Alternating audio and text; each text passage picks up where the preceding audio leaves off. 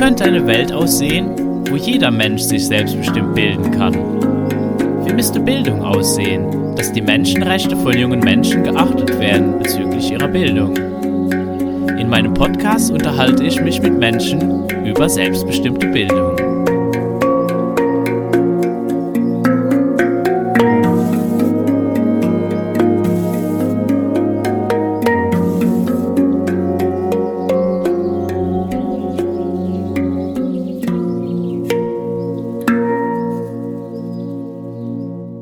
Zu Gast ist Joshua Konens.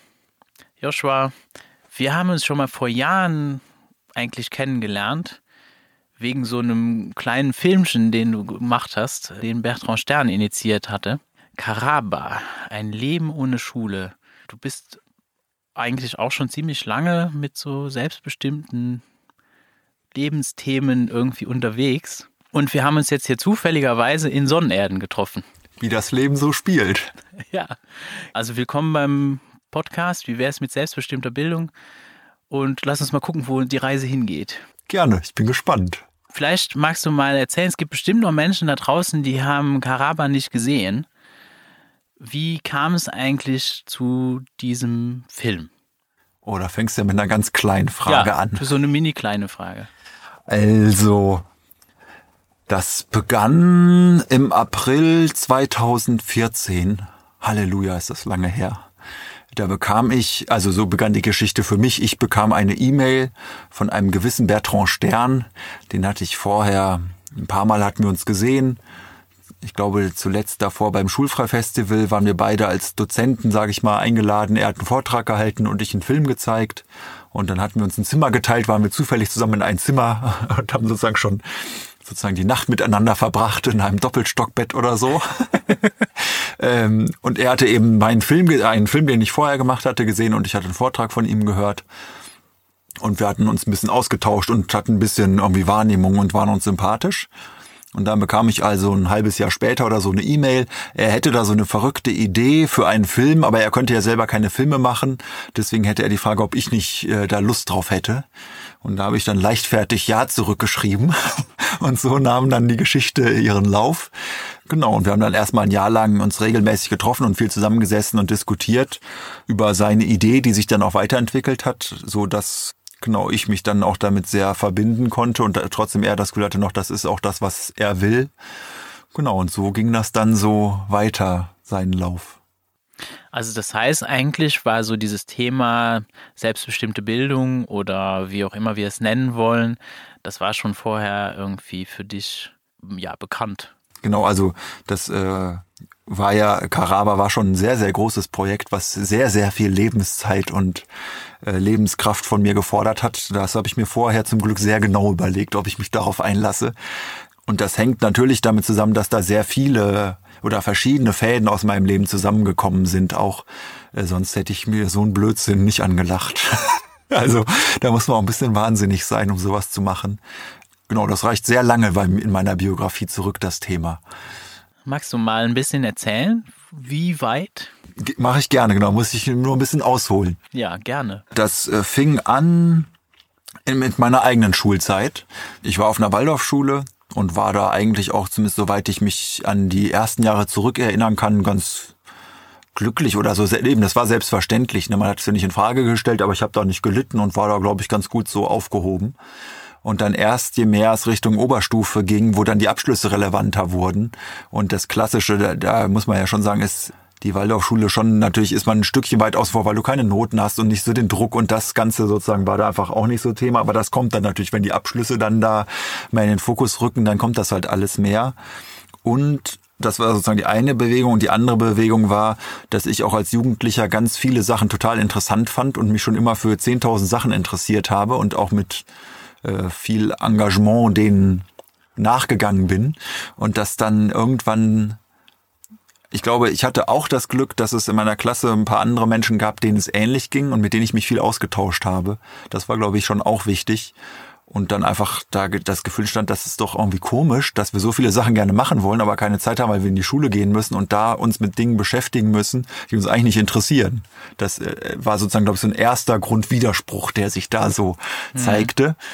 Und das hat sich dann immer weiter zugespitzt, bis dahin, dass uns, äh, genau, uns sage ich jetzt, weil das eben einigen anderen aus meiner Klasse auch so ging, äh, die ich einleuchtete, warum man jetzt eigentlich irgendwelche Abschlüsse machen soll und wofür und so weiter ich glaube, bei mir war vor allem wesentlich, dass ich total planlos war und überhaupt keine Idee hatte, wo soll es eigentlich mit dem Leben weitergehen.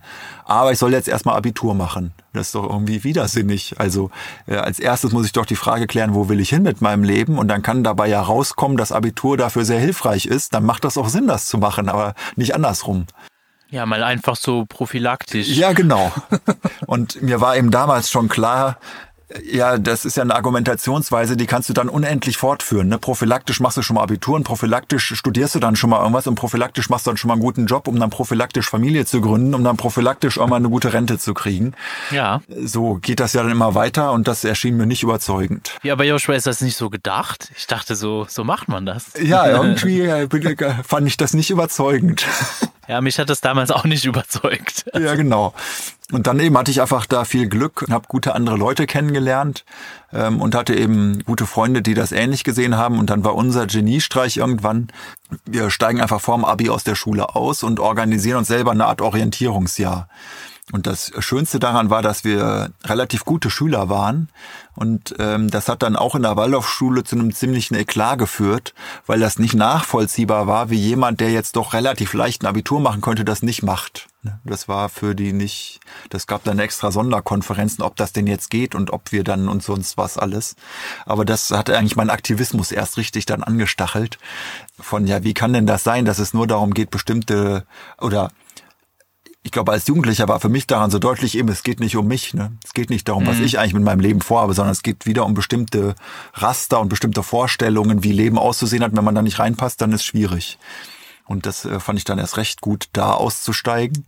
Und ich kann heute sagen, das war die beste Entscheidung meines Lebens, kein Abitur zu machen. Hab dadurch jetzt nur, nur in Anführungszeichen Realschulabschluss, aber für den hat sich noch nie in meinem Leben jemand, irgendjemand interessiert. Also heute kann ich sagen, ich hätte auch schon früher die Schule verlassen sollen. Ich hätte bessere Dinge gemacht, aber da gab es halt das Umfeld und die Idee nicht. Insofern ist auch okay. Aber es ist halt interessant, dass sich nie jemand für meinen Realschulabschluss interessiert hat.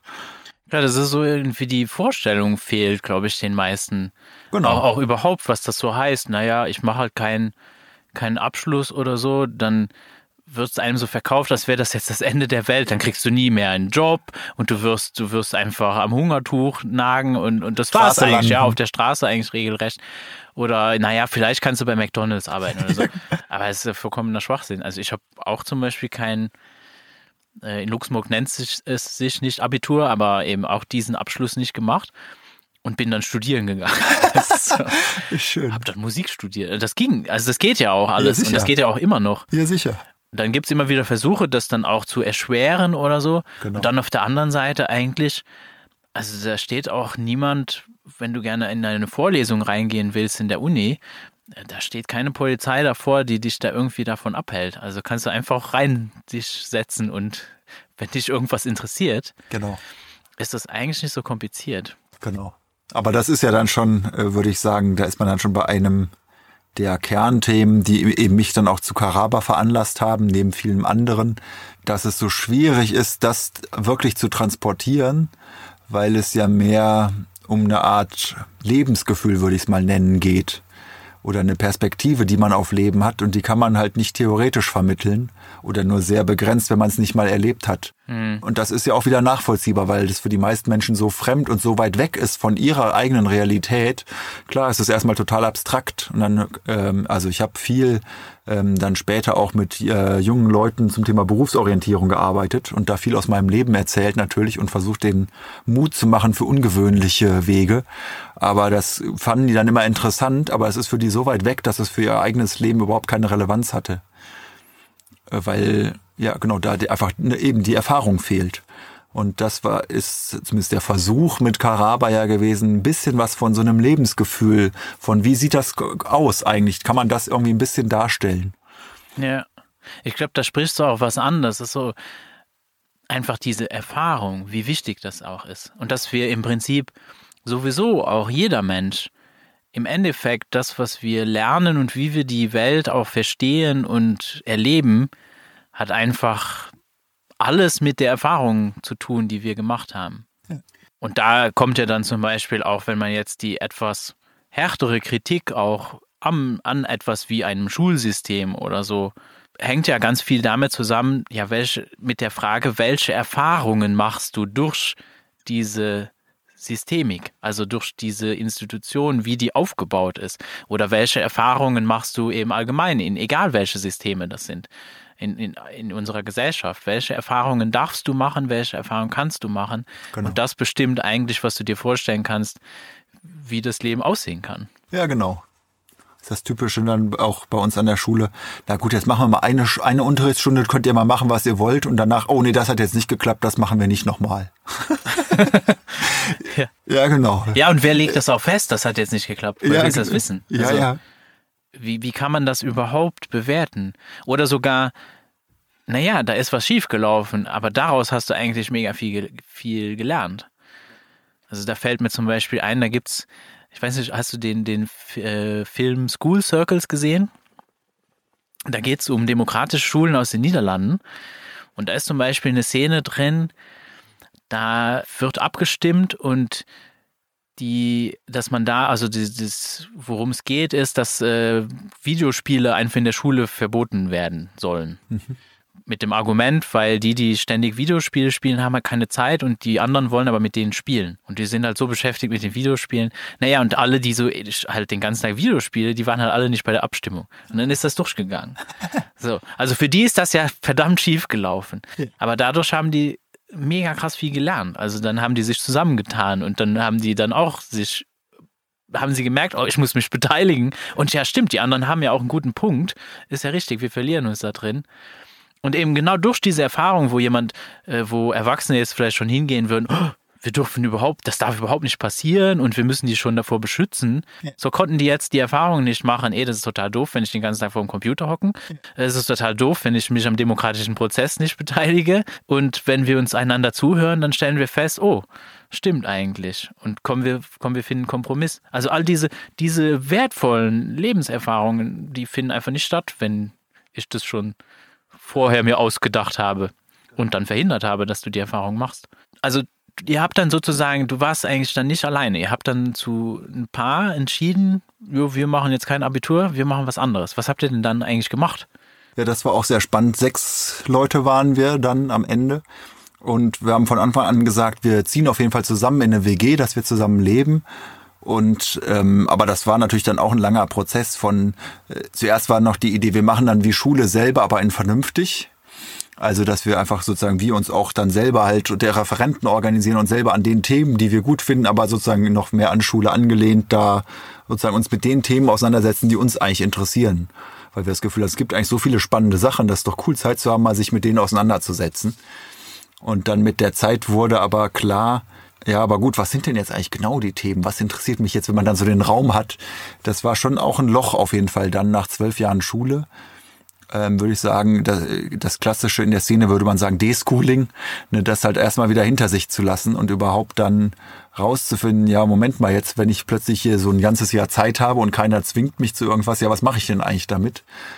Also das war schon auch herausfordernd und wurde auch im Nachhinein unterschiedlich von den sechs Menschen beurteilt, sozusagen wie Produkt oder wie gut das war, sagen wir mal so. Weil das natürlich auch ein bisschen wie das extreme Gegenbild ist. Und trotzdem natürlich, weil es so einen Projektcharakter hatte, was ich auch gut fand, war es natürlich auch ein Stück weit wie in der Öffentlichkeit. Und es war nicht nur so privat von, wir machen da jetzt so jeder für sich. Das heißt, es war schon das Bild auch, man guckt auf uns so ein bisschen. Habt ihr euch einen Namen gegeben oder? Ja, Jumendo hieß das. Mhm. Und äh, genau, wir haben das schon äh, ja, genau, dann in dem Sinne auch äh, kommuniziert. Auch bei uns in der Schule war das natürlich und dann da, also das war jetzt nicht berühmt, aber nicht so in dem Umfeld dann ja, war das schon klar, sozusagen, ah ja, die, das sind da die Aussteiger, die machen das jetzt anders, mal gucken, wie das so geht. Aber genau, ich glaube, für mich war es der Einstieg von, ja, was heißt eigentlich selbstbestimmt zu leben, auf eine Art von Genau, dass ich seit oder und dann war klar, natürlich nach einem Jahr ist das ja nicht vorbei, sondern das geht jetzt so weiter, dass ich jeden Morgen aufstehe und mich frage, ja, was will ich eigentlich jetzt mit meinem Leben anfangen und mich dann den Dingen widme. So will ich es mal ganz banal sagen. Dafür war das sozusagen die erste Kernerfahrung, die sich dann selbstverständlich durchgezogen hat bis heute.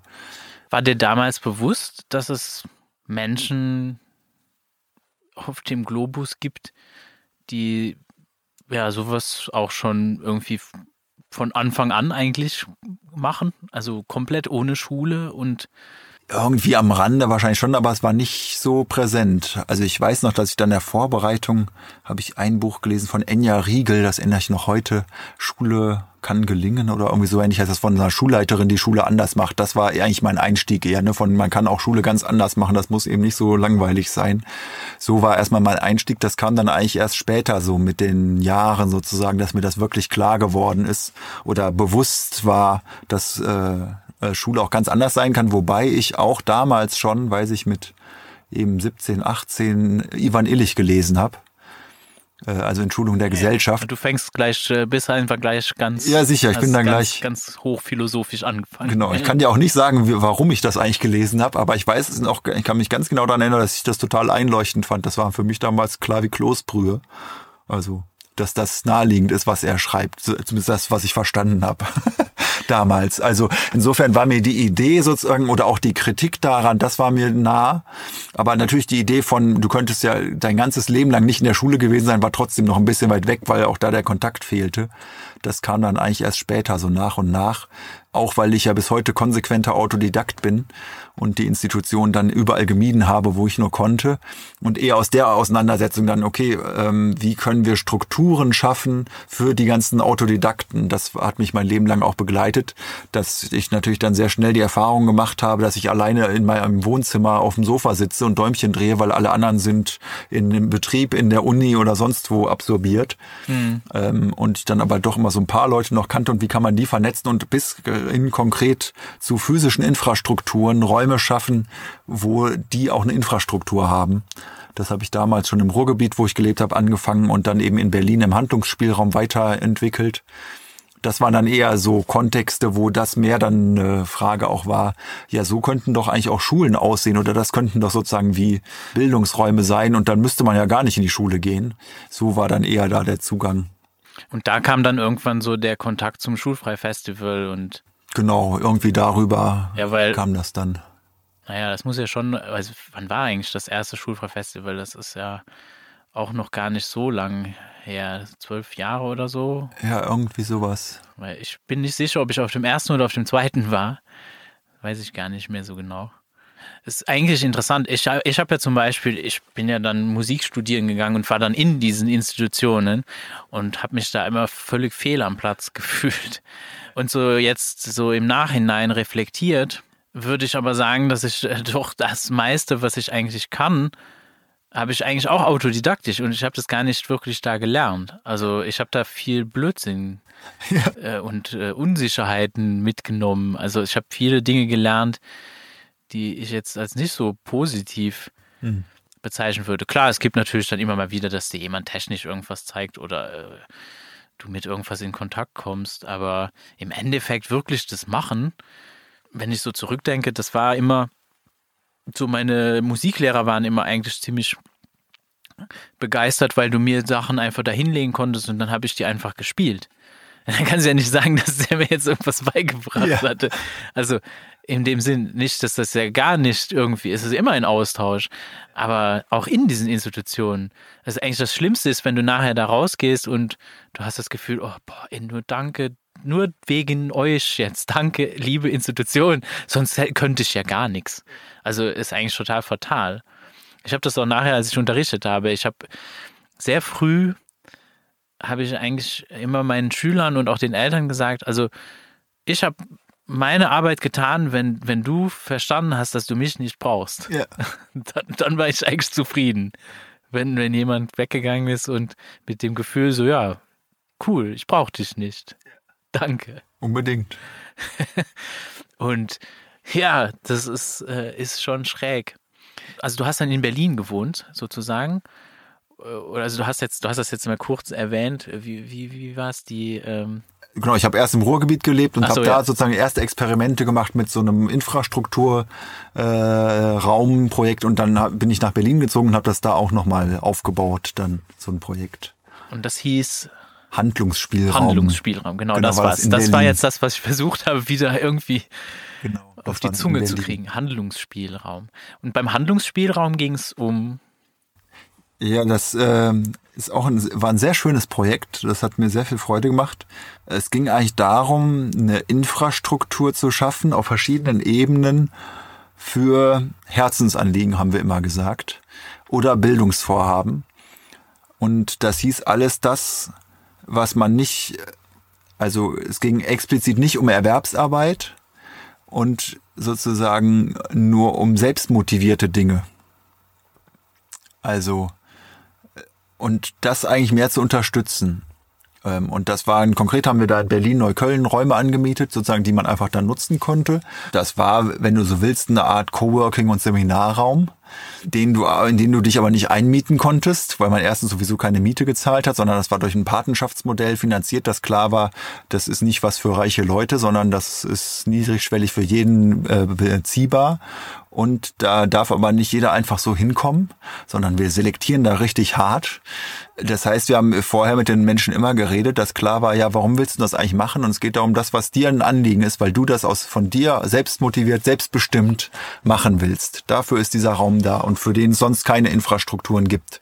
Also wir haben auch oft gesagt, es gibt ja genau andere Sachen, auch für die es infra bestehende Infrastrukturen schon gibt. Und es geht vor allem um die Sachen, die Leute vorhaben, für die es eben keine Infrastruktur gibt. Ähm, und am liebsten eben Bildungsvorhaben eigentlich. Das war bestimmt eine ganz schöne Herausforderung, weil du dann Menschen auf einmal mit einer Frage konfrontierst, wo ich jetzt einfach mal behaupten würde, die meisten sich eigentlich nie stellen. Ja, andersrum sind die natürlich dann gar nicht erst zu uns gekommen. Richtig. Auf eine Art und Weise, genau, war das natürlich, äh, waren das vor allem Leute, die auf uns dann zugekommen sind, die hatten natürlich dann schon sowas. Also das ist ja das Interessante, das macht dann einen Fokus und dann hast du auf einmal so einen ganzen Pool von so interessanten Leuten da versammelt. Und wir haben das dann auch noch weiter gesponnen und haben dann das autodidaktische Semester entwickelt als noch innerhalb des Handlungsspielraums noch einen spezifischeren Rahmen, wo sich wirklich dann Gruppen gebildet haben, die für sechs Monate gesagt haben, wir begleiten uns gemeinsam in unserem individuellen autodidaktischen Semester und Studienvorhaben und die sich dann auch ihre eigene Struktur gegeben haben, aber das natürlich das schon hilft, wenn das so einen Rahmen kriegt. Auch was das macht für die Leute selber, wenn sie sagen können, ja, ich nehme jetzt da am autodidaktischen Semester teil. Dabei ist das natürlich, ja, also formal, du hast ja da nichts gekriegt oder irgendwas, aber trotzdem für dich selber einfach als Ding von da ist eine Gruppe, mit denen gibt es irgendeine Art von Austausch irgendeine Art von Verbindlichkeit und so. Das war ein sehr, sehr spannendes Experiment und hat große Freude gemacht. Und ich eben, ich fand das total bereichernd dann zu auch diesen Austausch. Die Leute haben natürlich die unterschiedlichsten Sachen dann gemacht.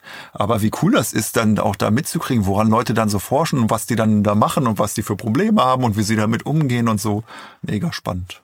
Es ist auch interessant. Es ist ja auch eine der optimierenden Bedingungen, die Peter Gray zum Beispiel beschreibt. Ah, ja. Ne, in einer, ja, in einer, in eine Gemeinschaft eingebettet zu sein. Ja.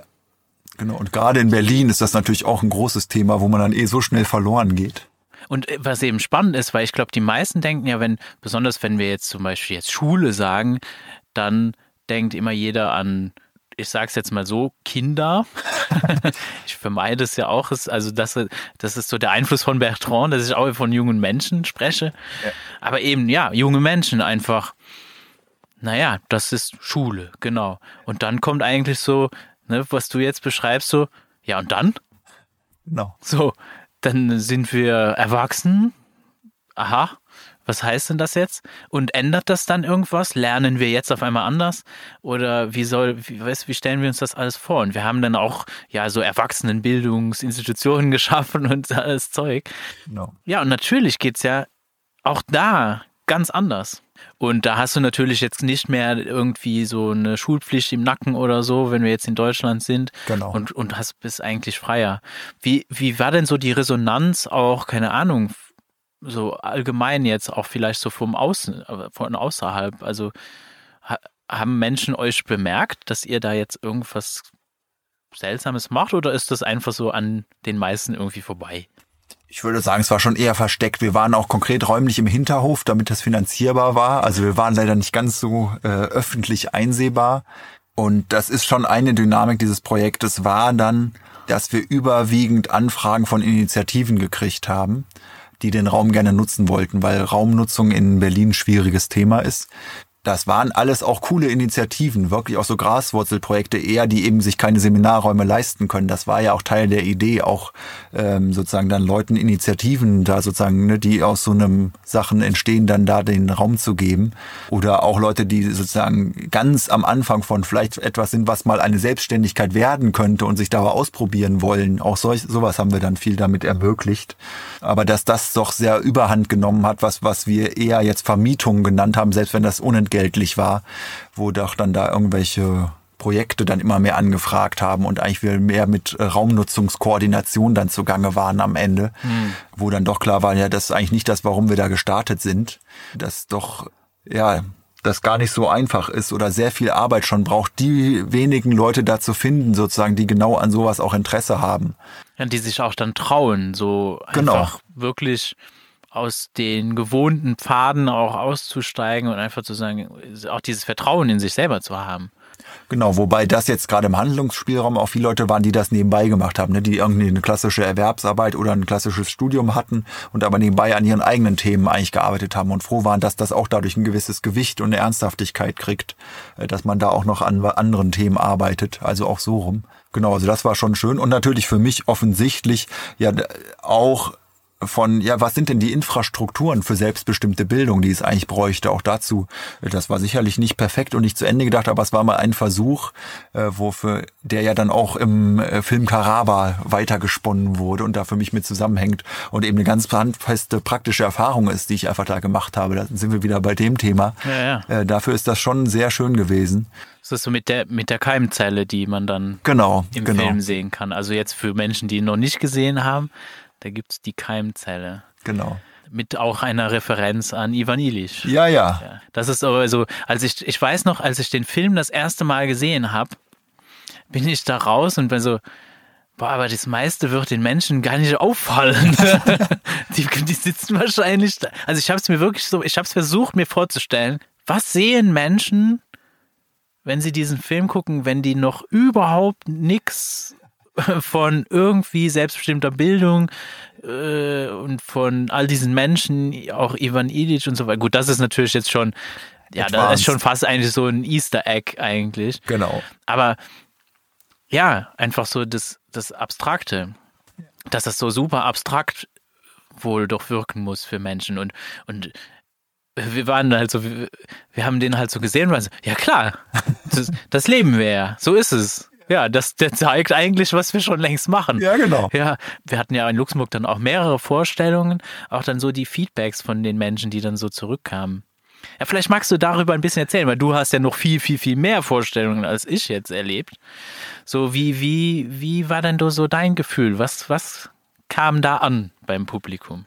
Ja, ja. Kannst du so skizzieren jetzt? Genau, es ist sehr gemischt auch, aber das, was du erzählst, ist auf jeden Fall, kann ich nur unterschreiben es hängt natürlich damit zusammen, dass von Anfang an in der ganzen Entstehung des Filmes, ich habe ja vor allem mit dem Andreas Laudert, mit dem Drehbuchautor, dann am Anfang viel zusammengesessen, um dieses Drehbuch zu entwickeln und die ganzen Storylines und so weiter.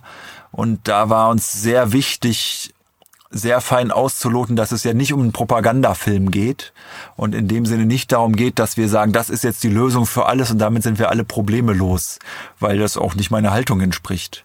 Und deswegen genau er da auch sehr feinfühlig war und wir da sehr versucht haben, darauf zu achten, eben nicht zu missionieren oder irgendwas zu glorifizieren oder so weiter. Und deswegen eben auch nicht so mit dem Holzhammer da, so, ne, sondern eben schon wie ich Kunst auch verstehe, ja ganz fein eigentlich und sehr differenziert irgendwas anzubieten, was einen nicht so überrollt.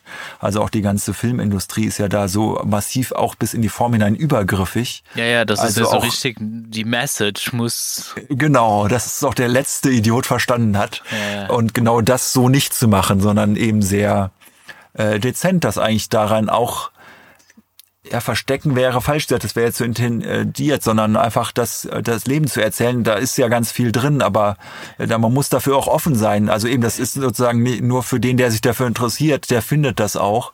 Und ansonsten kannst du auch einfach dann netten Film angucken und wieder nach Hause gehen, ohne dass das jetzt so explizit da überall erwähnt wird. Aber wenn man das will, dann findet man das. Und das ist natürlich eine wesentliche Rückmeldung auch, es ist ein Film, der lohnt sich öfter zu gucken, weil er sehr vielschichtig ist und in der Regel viele Details einem nicht auffallen, die einem dann hinterher beim zweiten, dritten Mal schauen auffallen und man viel mehr versteht und äh, das noch plastischer wird. Ja, und vielleicht auch nach einem Gespräch auch, wo man sich drüber Unbedingt. unterhalten hat und, und das nochmal reflektiert hat und dann guckt man es vielleicht nochmal. Genau. Also ich, ich habe auch so das Gefühl, was du jetzt sagst, also eure Intention ist meiner Ansicht nach euch total gelungen. Schön. Weil, weil für mich ist es so, ja, du kannst das einfach gucken und es ist nicht ein Film, der dir jetzt irgendwas erklärt. Ja, genau. Also Dann- das ist ja fürchterlich auch. Ja. Ich mein, also dann hast du, dann guckst du irgendein, egal, das ist irgendein Blockbuster. Ja. Und dann kommt, gibt es irgendwelche Szenen, wo, wo du genau siehst, ah ja, und da saßen jetzt die Produzenten und die Filmemacher, die saßen jetzt da in einem Raum. Und dann kam jemand und hat gesagt, ich verstehe nicht, um was es geht. Und dann haben die eine Szene geschrieben, wo jemand dir erklärt, was gerade im Film passiert. Und ich so, was läuft hier? ja, genau. Ich kann mich aber noch ganz gut erinnern und ich glaube, das ist auch im Trailer dran. Und das ist dann, du kannst es, ist vielleicht so die, die, die einzige kleine Kritik, die ich dann so hatte, so, warum habt ihr mit diesem Traum angefangen? Das ist so seltsam. Das ist also, okay, warum ist jetzt die Tonqualität so schlecht? Warum ist das Bild so komisch? Und was läuft? Und so fängt der Film halt an. Also so, okay. Und dann jetzt nach mehrmaligem Gucken habe ich es schon verstanden. Aber ja, da, daran habe ich mich nie gewöhnt. Aber gut, das ist so. Genau, es sind natürlich auch viele äh, Aspekte, die damit reinspielen. Das Ding ist natürlich schon eben wie das von Anfang an klar war, es geht ja um eine Vision und das heißt, wir setzen schon, dass die Schulen abgeschafft sind. Aber das stimmt ja auch gar nicht, die Schulpflicht ist abgeschafft und die Schulen tauchen nicht auf. So, Ja, es kann ja richtig. auch in der Karaba-Welt gibt's durchaus Schulen, aber die tauchen halt in dem Film jetzt zufällig natürlich nicht auf. Aber es könnte nebenan auch ein Schulgebäude geben, wo Kinder auch in die Schule gehen. Das sie werden ja erwähnt. Also ich meine, es Genau. gibt ja die eine Szene, wo die Familie da am Tisch und gehst du heute zur Schule und, genau. Und der eine sagt, wie bist du blöd oder was? Natürlich gehe ich dahin oder. Genau. Und da war natürlich ein bisschen die Frage, ja, wie, wie stellst du das jetzt dar? Also wie machst du diese Grundprämisse? Die musst du natürlich transparent machen, ein Stück weit. Wir haben, selbst jetzt in der Schnittfassung haben wir lange diskutiert, da war ich auch wirklich unsicher, ob wir am Anfang eine Einblendung machen, sinngemäß irgendwas, äh, wir sind im Jahr 2020, die allgemeine Schulpflicht in Deutschland ist abgeschafft worden damit halt klar ist, okay, das ist die Grundprämisse, unter dem ich jetzt alles weitere betrachte. Und da haben wir uns eben dann bewusst dagegen entschieden, weil es eben zu offensichtlich wäre, genau da auch wieder das. Dann guckst du nur unter dieser Prämisse den ganzen Film und genau Ja. das wollten wir verhindern. Und trotzdem ist natürlich der Traum, ist dann sozusagen die poetische, der Versuch, das poetisch zu machen, dass es eben nicht so Holzhammermäßig ist und dass trotzdem irgendwie dieses, die Schulen sind weg. Ja, so musst du schon einmal drüber nachdenken, so was, was beobachte ich eigentlich hier? Das stimmt schon. Also hättet, wenn, wenn jetzt ein großes Filmstudio hätte, hätte wäre es euch wahrscheinlich wie bei Blade Runner gegangen und dann hätte, hättest du so erstmal einsprechen, was, was denn jetzt hier passiert ist und so weiter. Genau. Ich weiß nicht, ob du irgendwann mal, hast du die Kinofassung von Blade Runner mal gesehen? Da Harrison Ford wurde dann genötigt, irgendwie dann so was einzusprechen. Und er hatte überhaupt keinen Bock und hat das so mega gelangweilt eingesprochen. In der Hoffnung, dass sie es dann nicht nehmen würden. Ah, das ja. ist aber dann trotzdem so im Kino gelandet. Ja, ja. Das kannte ich nicht. Und das ist dann im Director's Cut ist das alles weg. ah ja. Ja, Ich glaube, ich kenne nur den Regisseur Director's wollte Cut. das nie. Ja, genau. Genau, einfach so, ja, das ist nicht verständlich. Ja, ja, deswegen Karaba ist nicht so verständlicher Film. Auf einer Ebene eben, das ist ja auch das Interessante. Und das würde ich sagen, ist auch eine Sache, die mir auch in der Entstehung des Filmes erst klar geworden ist, dass es auf eine Art ja das banalste, alltäglichste überhaupt ist. Eben, man kann ja sagen, es sind alles Szenen, die man da sieht in dem Film, die kannst du auch heute, könnte man auch dokumentarisch filmen. An Klar. jeder Straßenecke ist überhaupt nichts Besonderes, eigentlich stinklangweiliger Alltag. Und gleichzeitig ist es das revolutionärste überhaupt.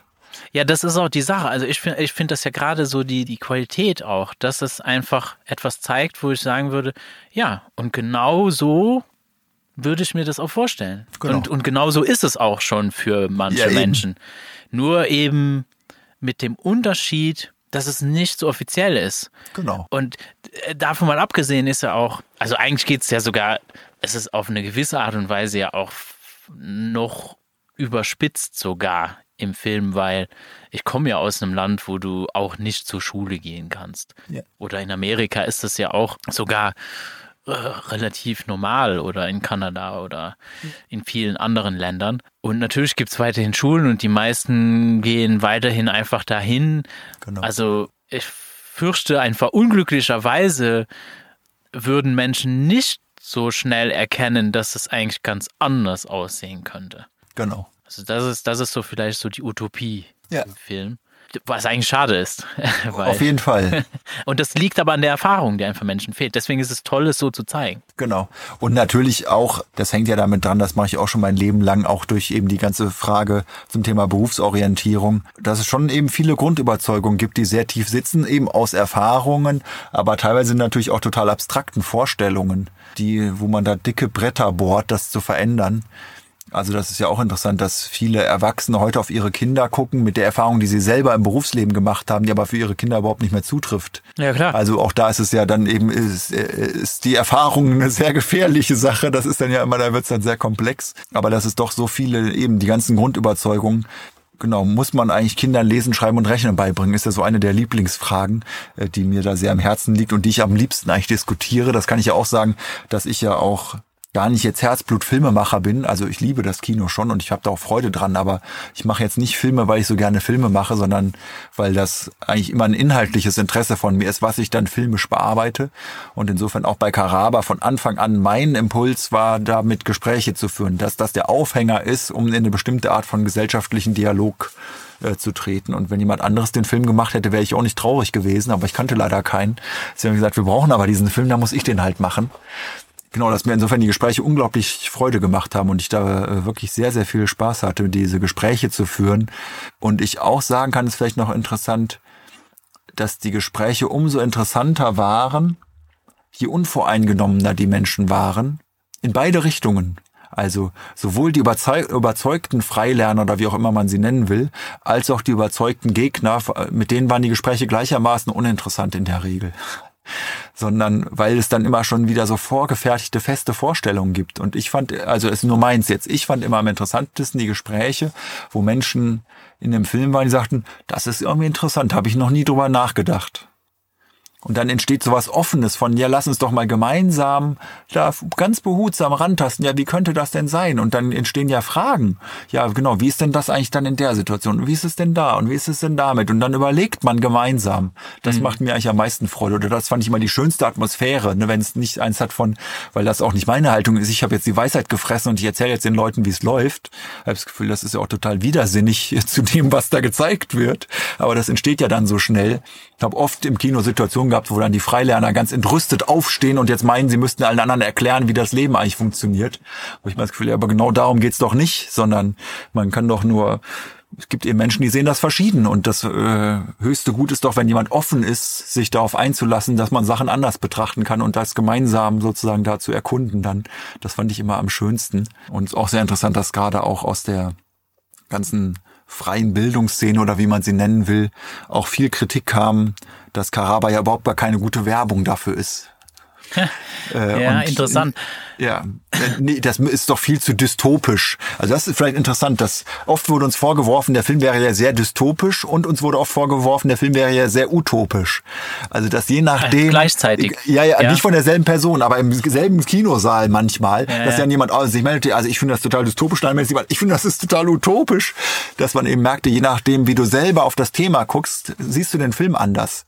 Und das ist ja wiederum eigentlich auch ein schönes zeigt für mich, dass der Film sehr freilassend ist, ne? Und du natürlich konfrontiert wirst mit deiner eigenen Haltung auch. Und da habe ich das ist doch äh, super. Also. Das ist wahrscheinlich das, was mich auch dann so angesprochen hat. Ich habe ja zum Beispiel auch sehr bewusst heißt mein Podcast, wie wäre es mit selbstbestimmter Bildung als Frage? Ja. Und auch sehr bewusst spreche ich über selbstbestimmte Bildung und nicht über Freilernen oder betitle mich oder labele mich auch nicht als Freilerner ja. oder Freilerner Papa oder was weiß ich. So, weil für mich eben da tatsächlich ja, ich manchmal wäre, also es ist mir schon passiert, dann wird man in so ganz komische Gespräche verwickelt, ja. wo dann auch auf einmal es um das ist kein richtiges Freilernen oder so. Und da, da bin ich immer so, hä? Von was, was genau, was? Was soll denn richtiges Freilernen sein? Oder richtiges Homeschoolen oder richtiges hier oder bliblablu. Und selbstbestimmte Bildung, also so wie Peter Grace einfach definiert hat und um was es eigentlich da auch geht oder was er beschreibt, ist einfach nur etwas beschreiben, was man beobachten kann. Und das ist erstmal wertfrei. Und sogar ganz explizit sind Orte, die tatsächlich versuchen, tatsächlich, naja, also die einen Raum schaffen wollen, wo Menschen selbstbestimmt sich bilden können oder frei sich bilden können, wie Bertrand jetzt sagen würde, es ja eben nicht darum geht, irgendjemandem eine Idee aufzuzwingen oder zu erklären, wie du das zu machen hast. Das kann ich doch gar nicht wissen. Ich weiß doch nicht, was du brauchst oder wie du das machen willst oder welche Gelegenheiten du gerade hast. Genau. Also die Vorstellung, wir könnten auch, keine Ahnung, eine Schule schaffen, wo junge Menschen alle Gelegenheiten hätten, alles zu sehen, was auf der Welt möglich ist. Ja, das wäre utopisch. Das ist ja vollkommener Schwachsinn. Ja, genau. Und natürlich wird es so sein, ja, das wird davon abhängen, wer sind deine Eltern, wo wächst du auf, welche Menschen begegnen dir im Leben. Genau. Und dass das einfach auch richtig sein kann, so wie das eben ist. Es ist halt nun mal so. Was wichtig ist, ist die Haltung dir gegenüber und das ist okay, wie du bist. Ja. Und du darfst dich hier so entfalten, wie du das brauchst und wie du das möchtest. Und es widersinnig wäre zu sagen, ja, aber wie das, das darf es aber nicht geben oder, oder da darf nichts, da darf nichts schief gehen oder so. Weil im Gegensatz dazu finde ich nämlich viele von den Dokumentarfilmen, die so außerschulische Bildungswege dokumentieren, echt unrealistisch. Also das ist so wie, keine Ahnung, wie Instagram gucken. Ich Werbung. zeig dir, ja, ich zeig dir nur die besten Momente. Und das ist auch toll. Also es ist auch super. Also es ist auch gut, ein Licht auf das Positive zu werfen und zu zeigen, hey, guck mal.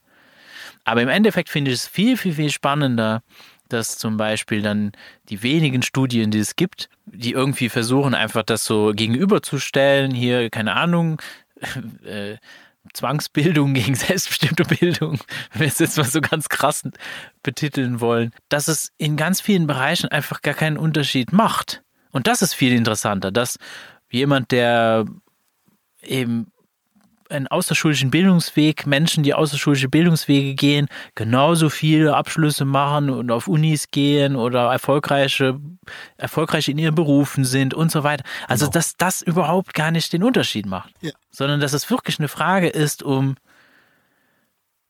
also es ist wirklich, die, die Frage ist eher, wie gehen wir mit dem Menschen um? Ja. Also, wie geht's dem denn? Nehmen wir den ernst? Genau. Ne? Und, und ich finde, das kommt bei, bei Karaba sehr gut drüber. Einfach auch mit dem, mit dem Realismus von, naja, natürlich gibt es auch Dinge, die irgendwie mal doof laufen oder Ja. die vielleicht mal nicht so optimal sind. Und das ist natürlich ein Aspekt, der Bertrand auch ganz wichtig war von Anfang an, dass es natürlich, und das ist dann das Utopische, auch um eine gesellschaftliche Ebene geht. Also es geht in dem Sinne eben bewusst nicht um Einzelschicksale, was ja das, das Logische an einem Dokumentarfilm ist, dass du Einzelschicksale zeigst. Was auch seine Berechtigung hat und wichtig ist. Ich habe ja auch viele Dokumentarfilme gemacht, aber deswegen äh, war das am Anfang schon in unserem Prozess dann klar, dass es ein Spielfilm werden muss, um eben doch eine gesellschaftliche Realität abzubilden, die natürlich trotzdem immer sehr beschränkt ist. Also das ist ja schon klar, dass es keine jetzt statistische äh, Bandbreite da gibt, aber trotzdem äh, das so breit zu fächern, dass klar ist, genau, es geht jetzt nicht darum, dass nur bestimmte, gut gebildete oder sonst was wie bestimmte Menschen eben selbstbestimmt sich bilden könnten, sondern dass das eben etwas ist, was alle jungen Menschen betrifft. Ja. Dass Und auch die dann- Erwachsenen, ne? Also dass auch die Erwachsenen damit konfrontiert Ja, sind. genau. Weil ich glaube, so Szenen gibt's ja auch, wo die dann manchmal aus ihrer Schulzeit dann erzählen. So Genau. einfach nur so, was macht's mit dir? Dass Genau. du nochmal darüber reflektierst. Wie, wie, wie sieht das dann aus? Ja, ja, und das ist aber ja auch, habe ich das Gefühl, gesellschaftlich so ein bisschen so eine Krankheit, dass ja immer das, man das Gefühl hat, man muss das jetzt als was total Gutes verkaufen, was keine Mängel hat. Und wir wissen aber doch alle, dass das ja so nicht die Wirklichkeit ist. Also das beschäftigt mich schon viel. Das fängt ja genau, an allen Ecken und Enden sozusagen leben wir ja in einer Gesellschaft, wo alle immer beruflich und privat sozusagen versuchen, sich so darzustellen, ob alles, als ob alles immer gelingen würde. Und wir wissen doch alle, dass das ja nicht die Realität ist. Also habe ich das Gefühl, ja, dann kann man doch den Quatsch auch sein lassen und das irgendwie authentisch einfach so erzählen. Auch mit einem Mut einfach dazu zu stehen, ja, das, natürlich ist das nicht rosa-rot. Also was für ein Blödsinn jetzt. Also, und, oder dass das dann auch noch da wohl das Argument wäre für selbstbestimmte Bildung, dass es dann viel besser ist. Das ist aber ja schon interessant interessant. Also, und dann kommt man da schon nochmal eine Ebene tiefer, finde ich. Das Argument für selbstbestimmte Bildung ist ja nicht, dass es dann besser ist. Das ist für mich die Konsequenz daraus. Also, das heißt auch nicht, dass die Menschen, die frei sich bilden, alle glücklicher sind. Ich würde sagen, selbst das ist gar nicht unbedingt das Argument. Da haben wir ähm, auch in dem Filmteam viel diskutiert. Was würdest du sagen, ist das Argument? Ich würde sagen, ja, vielleicht weil wir es vorher hatten, ist es ehrlicher ne, und authentischer. Also die Menschen sind mehr bei sich. Das würde ich sagen. Es ist eine andere Art von Tiefe, in der ich selber mit mir und dem Leben verbunden bin. Aber das heißt nicht unbedingt, dass es jetzt in dem Sinne einfacher wäre, zum Beispiel. Also ich würde mal, wenn ich es jetzt konkret auf mich beziehe, sagen, ich habe immer mein Leben gelebt. Aber leicht war das nicht. Also ich will da nichts beschönigen. Im Gegenteil. Manchmal mhm. denke ich ja, wenn ich andere Entscheidungen getroffen hätte, wäre das Leben bestimmt leichter gewesen aber es wäre eben nicht mein Leben gewesen. Das wäre für mich das höchste Gut. Ähm, und in dem Sinne äh, würde ich sagen, gucke ich ja auch auf meinen Sohn, dass ich hoffe, dazu beitragen zu können, dass er sein Leben lebt, ne, mit den Fähigkeiten und Unfähigkeiten, die er mitbringt und mit den äh, Impulsen und Vorhaben, die er mitbringt auf die Welt, mit denen er hier sich irgendwie verwirklichen oder wie auch immer man das jetzt dann nennen will, was er vorhat mit seinem Leben, dass das zum Vorschein kommen kann und nicht überdeckt wird. Das, aber gut, dann ist man natürlich auch schnell bei einer spirituellen Frage. Aber für mich, das ist auf jeden Fall meine Perspektive, dass man schon irgendwas Individuelles mitbringt. Und die Frage ist, gibt es einen Raum, in dem sich das zeigen kann? Und genau, das ist ja dann das wieder da, wo ich das habe, dass Aufmerksamkeit für mich sehr wesentlich ist. Gibt es ein Umfeld, was eine Wahrnehmung hat? Und die wahrnehmen und das unterstützen. Was will sich da eigentlich gerade, würde ich sagen, das ist mein Hauptprozess mit meinem Sohn jetzt, da kann ich es am konkretesten beschreiben, jeden Tag den zu begleiten, mit Zwang, was will der mir jetzt eigentlich sagen? Ne? Wo will der eigentlich hin? Und kann ich das irgendwie ermöglichen oder die, die Steine, die da am Weg legen, da ein bisschen das begleiten, dass das zum Vorschein kommen kann. Mhm. Und äh, dass er es damit leicht haben wird, glaube ich eher nicht. Also das hat natürlich auch viel mit der Kultur zu tun, in der wir leben. Das natürlich dann, ja, wenn du individuell bist, dann bist du vielleicht auch ein bisschen schräg. Also auch die ganzen Themen ne, von ja, Menschen, die individuell sind, die sind manchmal auch ein bisschen komisch. Das ist auch manchmal ein bisschen herausfordernd mit solchen Leuten. Das kann ich schon auch sagen. Aber darum geht's doch irgendwie. Das sind halt Leute, die haben irgendwie ihr eigenes Ding so gemacht. Das finde ich sehr bemerkenswert. Oder das ist was, wo ich das Gefühl habe, wenn ich das nachher mein Sohn das von sich selber sagen kann, das würde mir sehr viel bedeuten. Ja, ich würde schon noch sagen, dass es doch auch eine, naja, ethische oder philosophische Frage auch einfach ist, die so im Raum steht. Ja, das auch. Weil, ja, weil das, das Gegenteil von, das ist ja sowieso, das ist ja das Spannende. Das ist, deswegen auch so diese Frage, wie, wäre es mit selbstbestimmter Bildung? Ist vielleicht so noch die Frage, ja, warum eigentlich nicht? Also was genau spricht eigentlich dagegen? Und warum ermöglichen wir das nicht einfach allen Menschen? Also ich sehe eigentlich, das ist, das, das ist vielleicht eher so für mich so die Frage, warum warum das andere? Warum dieser Glaubenssatz, ich müsste Menschen zwingen, irgendwas zu lernen oder irgendwas zu tun? Ja, ist total widersinnig. Also ja, eben, das macht überhaupt ja. keinen Sinn. Also für mich macht das einfach keinen Sinn. ja, nee, für mich auch nicht. Aber auch da habe ich das Gefühl, also eben, ich habe jetzt einen achtjährigen Sohn, wenn ich den beobachte, ich weiß nicht, wer auf die Idee gekommen ist, dass man Kindern Lesen und Schreiben beibringen muss. Da kann ich nur sagen, das sind Leute, die haben selber keine Kinder gehabt oder die haben ihren Kindern nie zugeguckt. Also ja, ja, ich weiß nicht, was ich tun soll, damit mein Sohn nicht lesen und schreiben lernt. Unterricht ist ganz bestimmt nicht das, was der braucht, um lesen und schreiben zu lernen. Also ja, und das ich ist verstehe es nicht. Das ist natürlich so, was in, ich kann es insoweit vielleicht nachvollziehen, wobei auch nicht wirklich durch Erfahrung.